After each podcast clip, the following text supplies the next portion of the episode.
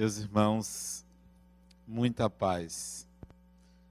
O ser humano sempre teve medo da morte, porque não tinha consciência da sua imortalidade.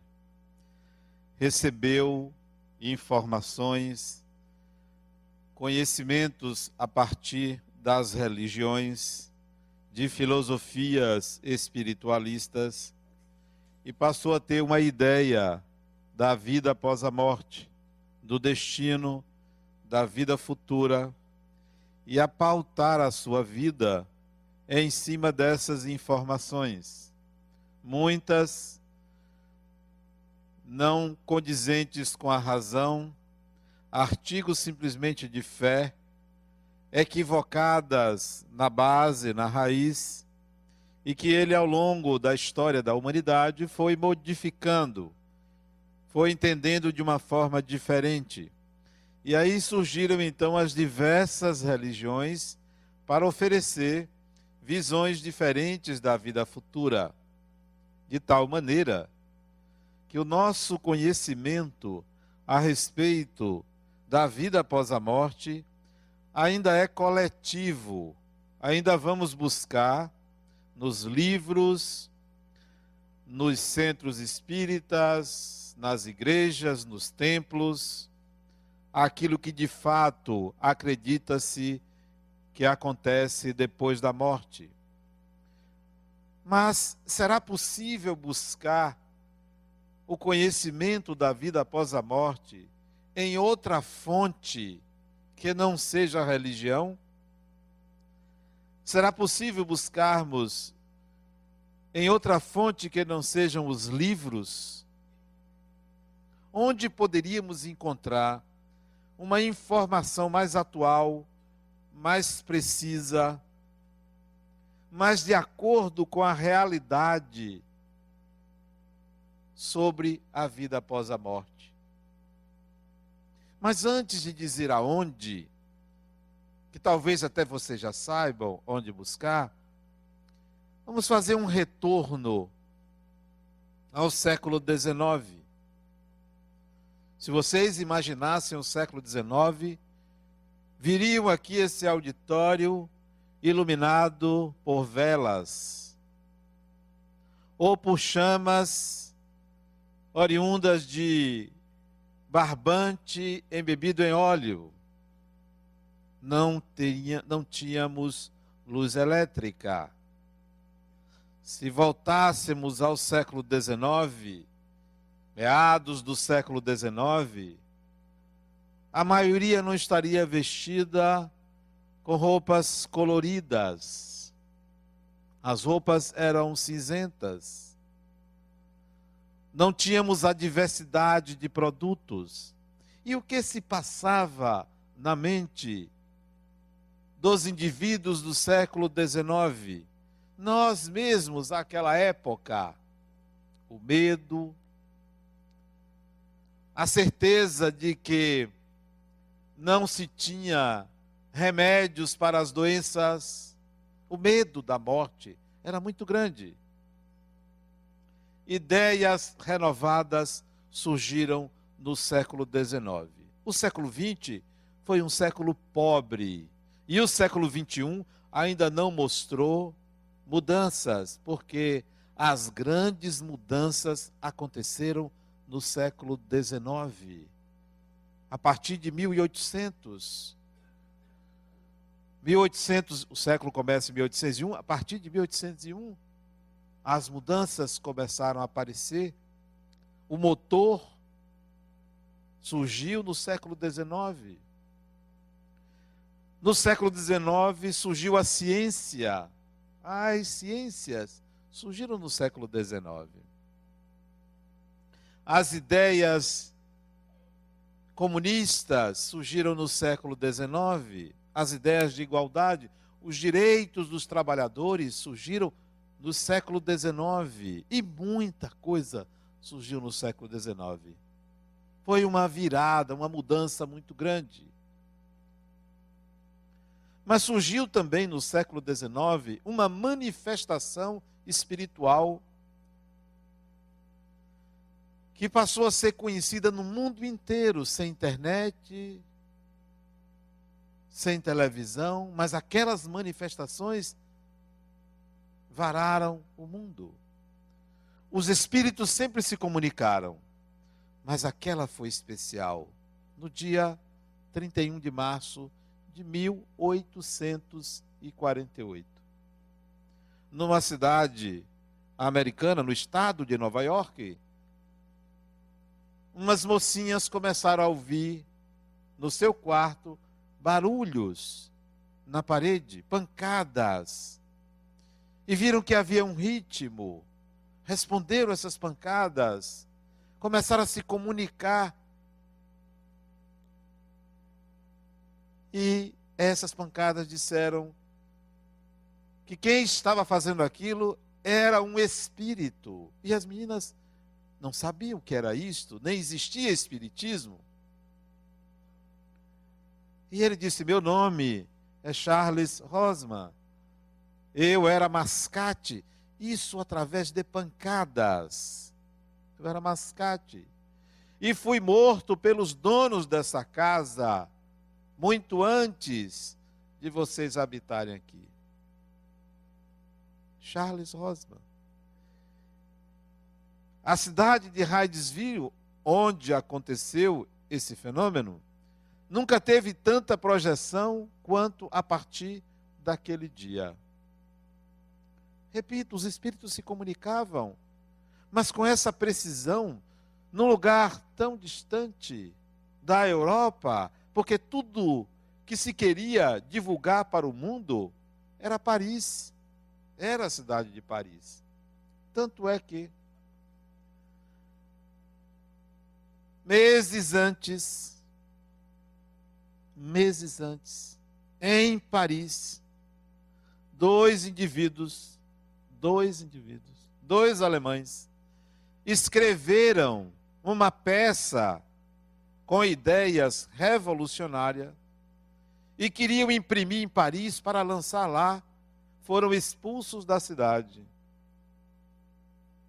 Foram para a Bélgica e lá em Bruxelas lançaram no mesmo dia 31 de março de 1848, o Manifesto Comunista. Marx e Engels, dois alemães, que não conseguiram fazer isso em Paris, não foram aceitos, foram a Bruxelas e lá divulgar o Manifesto Comunista. De um lado, nos Estados Unidos, o espiritualismo ganha um fenômeno. Do outro lado, na velha Europa, nasce o comunismo onde textualmente, no Manifesto Comunista, Marx dizia, Marx e Engels dizia que um espectro pairava sobre a Europa, o espectro do comunismo. E lá adiante dizia que a religião era o ópio do povo, e de fato era e em muitos casos ainda é. Fenômeno espírita surge e é divulgado no século XIX. Fenômeno comunista, materialista, é divulgado no mesmo dia. Parece que foi orquestrado. Em lados diferentes do globo terrestre. Um na Europa, outro nos Estados Unidos. Anos depois, 1800 e 54, um professor educado na Suíça, filho de magistrados, família culta, é convidado para conhecer os fenômenos mediúnicos em Paris. Ele vai, acha aquilo interessante, e o fenômeno era interessante. Numa sala pequena, menos de 30 metros quadrados. As pessoas se reuniam em uma mesinha pequena, de três pernas, se movimentava sem que ninguém lhe tocasse, em cima de letras gravadas no chão, ditando palavras, frases, páginas inteiras. E ele achou aquilo interessante, mas questionou-se: como uma mesa pode pensar? Há alguma coisa aí que faz com que se produzam conhecimentos, esses ditados. E mais tarde, em 1855, ele passa a estudar esses fenômenos. E em 1856, ele manda imprimir o livro dos Espíritos, que é editado no ano seguinte, em abril de 1857. Aí sim, nasce o Espiritismo. O Espiritismo nasceu em 18 de abril de 1857. A ignorância humana e o fundamentalismo é tão absurdo que edições da Bíblia saem lá dizendo que Moisés condenou o Espiritismo. Tem um hiato aí muito grande. Moisés é lá mais de 1.600 anos antes de Cristo e o Espiritismo nasceu em 1857. Quer dizer, como ele podia proibir uma coisa que não existia? Porque não existia Espiritismo. Espiritismo surgiu em 18 de abril de 1857. A partir dali nasce o termo espiritismo, espiritista, espírita, cunhado por Allan Kardec. Não foi em 1848, foi em 1857. Esse francês cognominado Allan Kardec chamava-se Hippolyte Léon Denisard Rivail. Ele era um sujeito tão precoce que ele, jovem, 14 anos, estudando com Pestalozzi na Suíça, era monitor da sua turma. Monitor. Volta para Paris, formado com 21 anos de idade, ele abre uma escola. Ele abre uma escola. Era um pedagogo. Vivia da educação era tradutor porque falava, lia e escrevia no francês, a sua língua, no alemão, no inglês, obrigatórios na Suíça. Traduzia obras para o francês. Acompanhou a reforma do ensino na França e mandou sugestões para a gramática francesa. Esse indivíduo, professor, escreveu vários livros. Já aos 50 anos é que ele vai se interessar pelo Espiritismo. Quando ele publica o livro dos Espíritos, ele não coloca o nome dele, Léon Hippolyte Denisard Rivail, porque ele queria estabelecer uma diferença entre o que era dele e o que era dos espíritos. Se o livro era dos espíritos, então ele colocou um nome que ele tivera numa encarnação séculos atrás, como um sacerdote druida, Allan Kardec, porque o seu guia espiritual lhe disse: Olha, você teve essa encarnação. E ele então botou o nome de Allan Kardec. Um apelido, um cognome. Por que eu estou dizendo isso? Porque nós estamos às, às vésperas do aniversário dele. Ele nasceu em outubro, 3 de outubro de 1804. Então, nós estamos em plena comemoração do nascimento daquele que foi o fundador, o que deu início, com a ajuda dos espíritos, do Espiritismo. Mas parece algo simples não é simples você iniciar uma doutrina como o Espiritismo no século XIX, no meio do século XIX. Sabem por quê? Primeiro, as ideias comunistas, materialistas, estavam se disseminando. Menos de 10 anos, Marx tinha lançado o Manifesto Comunista que dominou, vocês sabem, boa parte da Europa asiática. As ciências estavam nascendo. Auguste Comte, outro francês, década de 30 do século XIX, lança as bases da ciência e Allan Kardec lança as bases da espiritualidade. Havia esse contraponto. De um lado, o materialismo, de outro lado, o racionalismo científico. Mas tinha outro detalhe contra. A igreja não tolerou o surgimento do Espiritismo. Não tolerou. Anos depois, mandou-se queimar em praça pública, na cidade espanhola de Barcelona, livros espíritas. O catolicismo mandou queimar. Queimam-se livros, acendem-se ideias. Todo mundo quis saber o que, é que estão queimando, eu quero ler. É igual as revistas que vocês veem, que é toda encapadinha, todo mundo quer abrir para saber o que, é que tem dentro.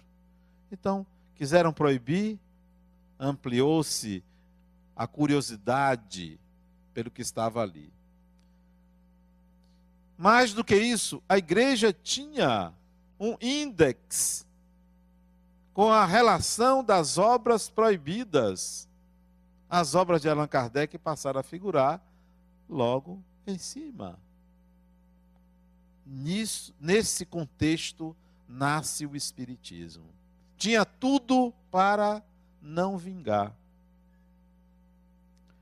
Allan Kardec é dito o livro dos Espíritos, 1.200 exemplares, apenas 1.200 exemplares num dia de sábado, 18 de abril.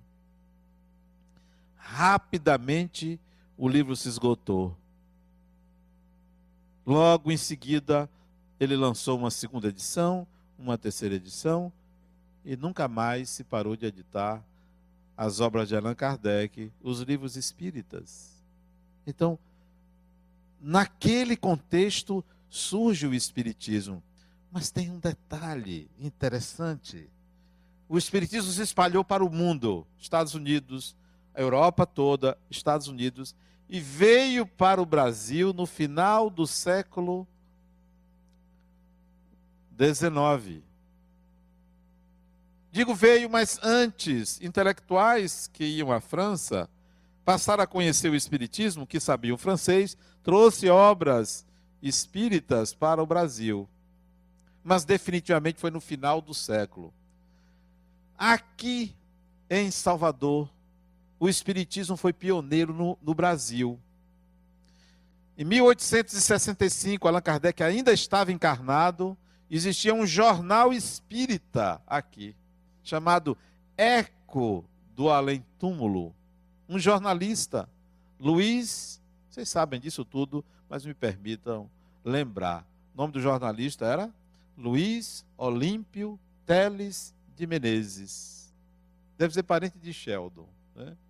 Luiz Olímpio Teles de Menezes, um jornalista, passou a escrever e editar esse jornal, Eco do Além Túmulo, com as ideias espíritas. Foi perseguido aqui pelo clero, porque a igreja não tolerava. A sua hegemonia não permitia que outras religiões surgissem. Mas veja como está acontecendo. Hoje nós estamos tendo uma virada. A religião que mais cresce no Brasil são as religiões pentecostais. Talvez o nosso país se transforme num país protestante, porque o crescimento é muito grande. E o declínio das ordenações sacerdotais na Igreja Católica é muito intenso. Mas vamos voltar ao surgimento do Espiritismo. Allan Kardec, então, é dita o livro dos Espíritos, o livro dos Médiuns, o Evangelho segundo o Espiritismo. Quando ele editou o Evangelho segundo o Espiritismo, a reação da igreja em 1864 foi muito grande. E a reação popular foi quase semelhante, porque mexia com as interpretações do Evangelho. Interpretações essas que só os padres só os sacerdotes católicos tinham aval para fazer, surge um pedagogo, publica um livro com interpretações novas dos ensinamentos de Jesus, incluindo reencarnação, incluindo mediunidade, incluindo evolução espiritual, incluindo vida após a morte. Isso foi um golpe muito grande na sociedade da época. A França, então, recua na aceitação do Espiritismo, porque a França, por incrível que pareça, estava ressabiada com a igreja. Não se aceitava mais a igreja. Se sofreu muito na Idade Média. Então, o Espiritismo foi como que escanteado na França. Hoje, você encontra meia dúzia de centros espíritas na França, em Paris, meia dúzia de centros espíritas. Só em Salvador são 200. Só em Salvador, 200. É até pouco. 200. Paris, hoje, você encontra meia dúzia de centros espíritas. Porque no final do século XIX, o Espiritismo veio para o Brasil adaptou-se à cultura brasileira e transformou-se numa religião brasileira. O Espiritismo é uma religião brasileira. No mundo, fora do Brasil, dois países você vai encontrar Espiritismo feito por nativos, porque a maioria dos centros espíritas fora do país foi fundado por brasileiros, a maior frequência é de brasileiros. Portugal, talvez por causa da língua, Espanha, também por uma semelhança cultural, mas a maioria no mundo inteiro é por brasileiros. Amanhã mesmo vou viajar para fazer palestra nos Estados Unidos em centros espíritas de brasileiros. A religião espírita é uma religião hoje brasileira se adequou à cultura do brasileiro. Vocês podem perguntar, mas por quê? Talvez por causa da África. Nós devemos isso África. A matriz genética do brasileiro é miscigenada, né? Nós somos filhos da aventura do europeu branco. Nós somos filhos dos donos da terra índios e somos filhos do negro que migrou para cá obrigatoriamente da África como escravo. No DNA de todo mundo aqui tem essas três matrizes: africana, indígena e europeia não tem ariano puro aqui, por mais branquinho que seja, não tem.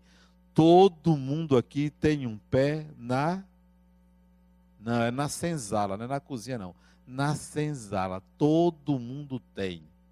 Todo mundo tem. Nós herdamos da África a espiritualidade. Diga-se, leia-se a mediunidade. Porque o racionalismo europeu não contribuiu para o desenvolvimento dessa faculdade naqueles que lá vivem. O índio ligado à terra não desenvolveu como poderia e deveria a mediunidade. Ela vem da África. O, o Espiritismo encontra aqui uma, um organismo em que a mediunidade está à flor da pele. Vá numa casa, tem pelo menos um que tem mediunidade ostensiva. Quando não são dois, de três. Quando não são três, de quatro. Quando são, não são nove, de dez. Mediunidade. Riscou um fósforo, explode. Falou que está sentindo um arrepio, o outro também sente parece que contamina. É um negócio impressionante. E tem gente que diz: não fala nisso, porque sabe que se falar, conecta. Pega. Pega. É um negócio impressionante. É uma maravilha. Quando alguém me diz, Adenal, na minha casa, minha filha está vendo espíritos, que maravilha, que coisa boa, né? Meu filho está passando por. Que maravilha! Mãe, é isso aí. É isso aí. Isso vai ser igual a, a, a, a celular. É uma febre. É uma febre. Vai pipocar. É. Não adianta se esconder. É, nesse caso, você não tem por se esconder. Quanto mais você vai para o escuro, mais você encontra ali. É um negócio impressionante. Não tem por esconder. Ah, não, eu vou. Eu vou ficar trancado no quarto. Já entrou. Já está lá. Não tem por onde correr. Vai para a sala, onde for. Então, a mediunidade está à flor da pele. Ainda tem gente que diz assim: comigo não, não sinto nada. Deixe, diga duas vezes para você ver. Eu vou mandar meia dúzia lhe pegar. Não, não tem. Todo mundo é médium. Todo mundo. É uma questão até de sabedoria se você se apropriar disso. Mas não, fica fugindo, achando que é. Não, isso é crendice. Ou outros, não, isso é coisa do demônio. Vá, fique pensando assim, que você vai ver, quando menos você esperar, vai lhe pegar. Vai lhe pegar. E se você disser, comigo isso não acontece, ou desafiar, não dura uma semana, vão lhe pegar. Uma semana é muito. Não desafie. Allan Kardec traz uma doutrina onde não existia ninguém estudando sistematicamente o fenômeno mediúnico para daí extrair consequências filosóficas, morais. Não existia. Descrevia-se o fenômeno. Dizia-se que a mesa fazia isso ou fazia aquilo. Mas ninguém atentou para dizer: peraí, existe algo por detrás. Quem é que está fazendo isso? Com que propósito? Então os espíritos disseram: olha, nós viemos trazer algo novo. E ele se propôs a estudar, a escrever. E os últimos anos de sua vida, ele passou a se dedicar ao Espiritismo. Passou a se dedicar a algo que ele não conhecia, mas o Espírito que ele era já vinha de outras encarnações se dedicando à religiosidade, ao espiritual. Quando reencarna, aflora o interesse. Quando estava maduro, apareceu o pesquisador, o estudioso, o escritor, aquele que podia analisar o que estava fazendo. Este foi Allan Kardec. Dizer que é espírita e não ter lido as obras de Allan Kardec, meus pêsames. Não é. Não fale do que não conhece. Não diga que conhece sem ter lido Allan Kardec. Muitos vão ler romances, e acha que entende do Espiritismo. Muitos vão ler livros de mensagens. Allan Kardec é a base, é o início de tudo. Queiram conhecer, porque vocês vão penetrar na doutrina, no conhecimento básico que deu origem ao que hoje é esta religião. É uma religião. Ainda tem gente que diz: não, o Espiritismo é religião, ciência e filosofia.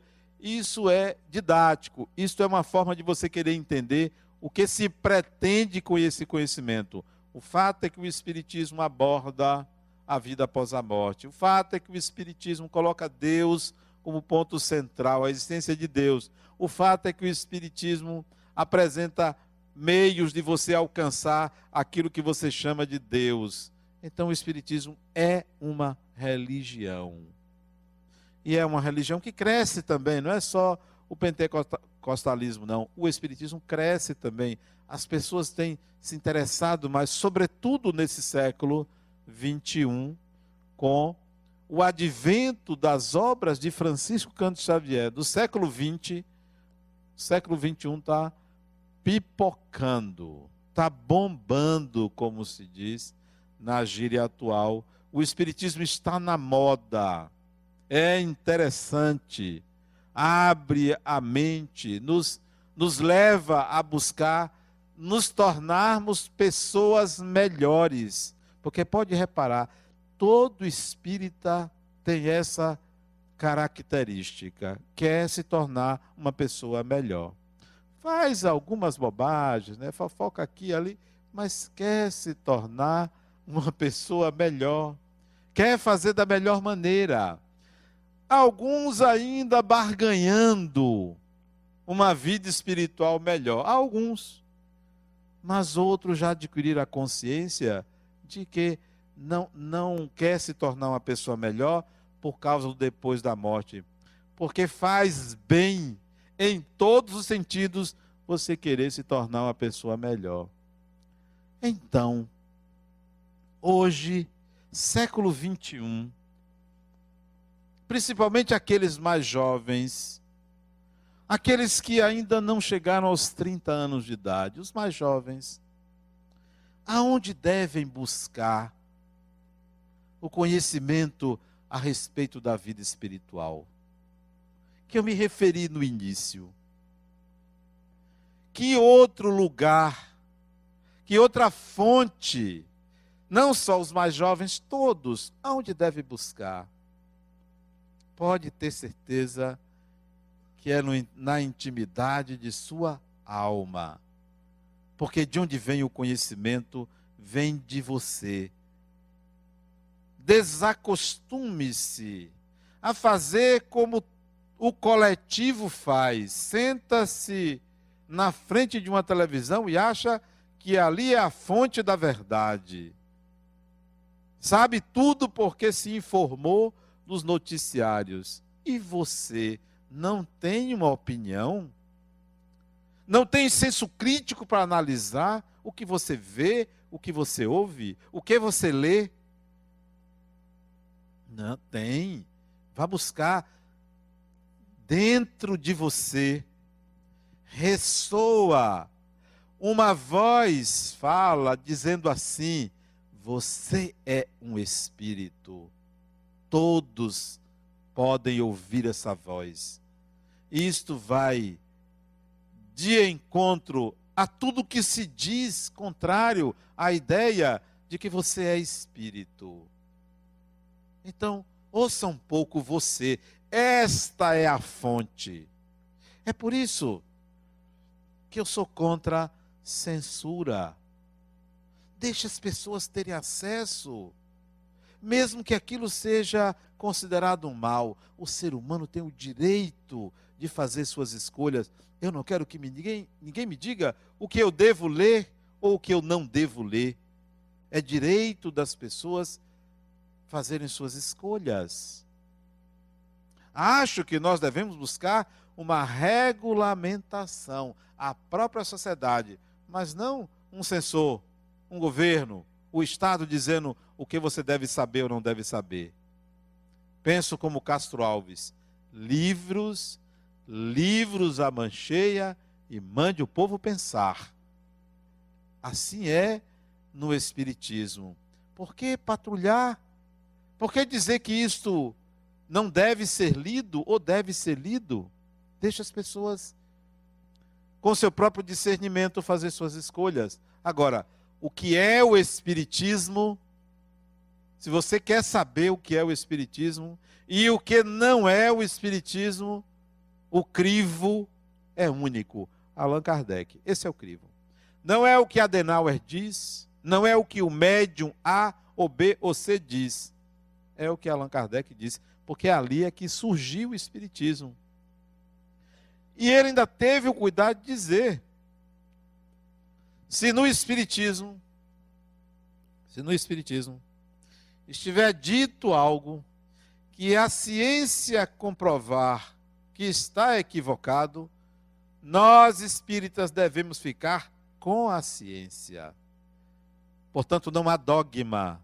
Não há dogma. No dia que alguém me provar que a reencarnação não existe, eu mudo de opinião. Agora, se disser que um livro diz que não é, o crivo não é um livro, são pesquisas. E as pesquisas indicam o contrário, que a reencarnação é um fato e não um artigo de fé. Não é um artigo de fé. No dia que alguém me provar que a mediunidade não existe, eu aceito. Mas não um livro dizer, olha, Moisés proibiu a mediunidade. Sim, com todo respeito a ele. Mas eu quero que a ciência me prove que não é. Ao contrário, as pesquisas em torno da mente humana têm colocado, têm nos colocado para o entendimento de que nós nos comunicamos com aqueles que já faleceram, que nós somos aqueles que já faleceram e que voltamos. O Espiritismo está adiante da ciência porque o que a gente percebe é que tudo tem caminhado para o espiritual. Tudo.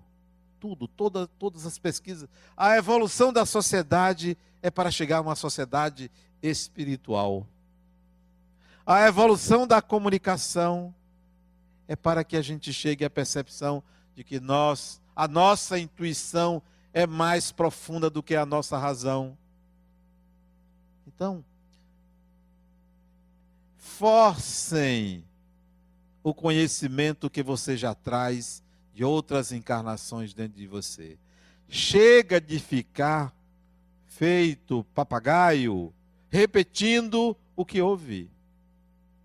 Achando que as coisas são assim, porque um palestrante disse, porque um livro que foi escrito afirmou: você é que deve fazer as suas buscas, a sua análise crítica, o próprio Allan Kardec dizia: é melhor rejeitar nove verdades do que aceitar uma mentira. Então, nós temos que ter discernimento e não ir com todo mundo. A unanimidade é burra, toda unanimidade é burra. A gente tem a nossa própria fonte, que é o nosso próprio ser. Então, busque em você Desconfie se alguém estiver querendo lhe catequizar para uma religião. Desconfie. Todos deveriam ser livres.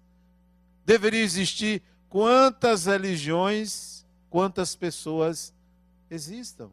Cada um deveria ter a sua, e não uma só. Nós espíritas não queremos fazer adeptos. Quanto mais pessoas, melhor. Não, não. Quanto mais pessoas se conscientizem que elas são espíritos, melhor. E não que sejam espíritas. Pode continuar católico, pode continuar batista. É difícil, né? A pessoa continuar em certas religiões e, ser, e aceitar as teses espíritas. Mas tem gente que quer se salvar de tudo quanto é lado, então pode usar, pode dizer que é isso, que é aquilo, né? Tem gente que vai para várias religiões. Eu mesmo tenho uma paciente que ela, ela vai para a igreja, vai para a igreja, porque ela teve um câncer, para a igreja batista. Não, para a igreja universal. Ela teve um câncer e acha que foi curada depois que ela foi para essa igreja. Então ela vai lá, gosta do, do, do pastor, conversa com o pastor, aceita Jesus e tal. Lá ela não fala de espiritismo vai para a igreja católica por causa da mãe dela. Por causa da mãe dela, vai lá, tal. E vem ao centro espírita, vem aqui, hoje ela não está aqui não. Vem ao centro espírita porque o terapeuta dela é espírita. Aí ela vem. Aí ela vem. Adenal, eu gosto de todas. Então, pode escolher qualquer uma, quantas você quiser. Pode até ser ateu. À toa não, mas ateu, pode ser. Mas tenha consciência de que você é um espírito. Quando você desencarnar, você não vai ter uma surpresa, não. Você vai dizer assim: peraí, eu estou pensando, eu continuo pensando. Continua. Continua pensando. Não, não acaba, não. Não acaba, não. Vocês vão ver isso. Todo mundo aqui vai desencarnar. Todo mundo. Vocês primeiro, depois eu, mas todo mundo desencarna. Vocês vão ver. Vão dizer assim: poxa, não é que é? Mas olha, vocês já sabem disso. Porque se o espírito não tivesse, se o ego, o eu, não tivesse essa noção de continuidade, você não suportaria a certeza do desaparecimento. Porque é uma falácia essa certeza. A vida continua.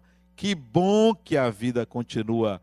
E o Espiritismo veio trazer essa grande realidade para todos.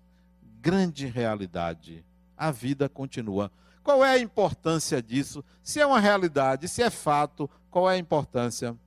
A importância de você, encarnado, saber disso é porque dá uma dimensão da evolução, dá uma dimensão de que a vida aqui não é um degredo, a vida aqui não é um inferno, a vida aqui não é uma prisão. Saber que é um espírito imortal nos dá a ideia de continuidade. Eu estou continuando. Eu estou aprendendo. Eu estou é, tendo contato com conhecimentos que não tem do outro lado, isto é, na dimensão espiritual. Há sensações, há experiências que só estando no corpo físico não tem na vida espiritual. Então, o que se aprende aqui nem sempre se aprende do outro lado. O que se aprende do outro lado nem sempre se aprende aqui. Aquele velho ditado: aqui se faz, aqui se paga. Não acredite, não. Pense assim: aqui se aprende e só aqui se aprende aquilo que aqui se ensina. Do outro lado, a mesma coisa. Porque não são opostos. A vida espiritual não se opõe à vida material. A vida material não se opõe à vida espiritual. São diferentes experiências ao espírito. É como você ir a uma festa e à faculdade. Não são opostos. De um lado você se diverte, aprende alguma coisa, libera toxinas, é, se, se, se amplia a sua vontade de viver. Do outro lado, você está ampliando seus conhecimentos, está ali concentrado, está ali se conhecendo também. São diferentes experiências que não se opõem. A gente costuma buscar é, o contraditório, o que opõe o bem e o mal. E a vida não é só o bem ou mal. É um espectro muito grande entre uma e outra afirmação. E a gente precisa enxergar essa, essa amplitude da experiência de ser espírito. Dividir a vida em um lado e outro, bem e mal, torna-nos ansiosos, angustiados. Não, há muita coisa que aprender em tudo.